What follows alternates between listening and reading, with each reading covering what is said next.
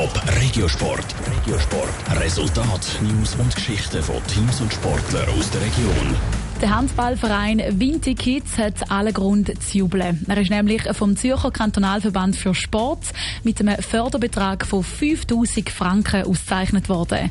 Wieso sich der Verein die Auszeichnung verdient hat und was der Verein Besonderes macht, das weiss Isabel Block.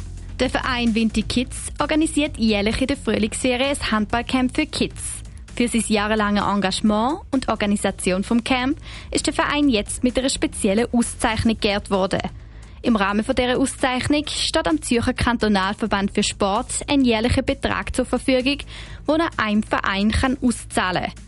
Der Vizepräsident vom Zürcher Handballverband, Hans-Rudi Hintermeister, erklärt, dass der Sieger jedes Jahr von einem Team von Inspektoren ausgewählt wird. Und zwar sind die Inspektoren oder die Leute, die diesen subventionierten Anlagen angehen und schauen, wie die durchgeführt werden, die können Antrag stellen, dass irgendein Verein das jetzt besonders gut gemacht hat und damit noch, sagen wir, einen Bonus verdient hat. Wieso genau der Verein Winter Kids ausgezeichnet worden ist, hätte viele Gründe. Der Hans-Rode Hintermeister sagt, dass die Inspektoren bei der Auswahl vom Gewinner nämlich gewisse Kriterien müssen unter die Lupe nehmen Eins ist Leistung und der zweite ist Freundschaft.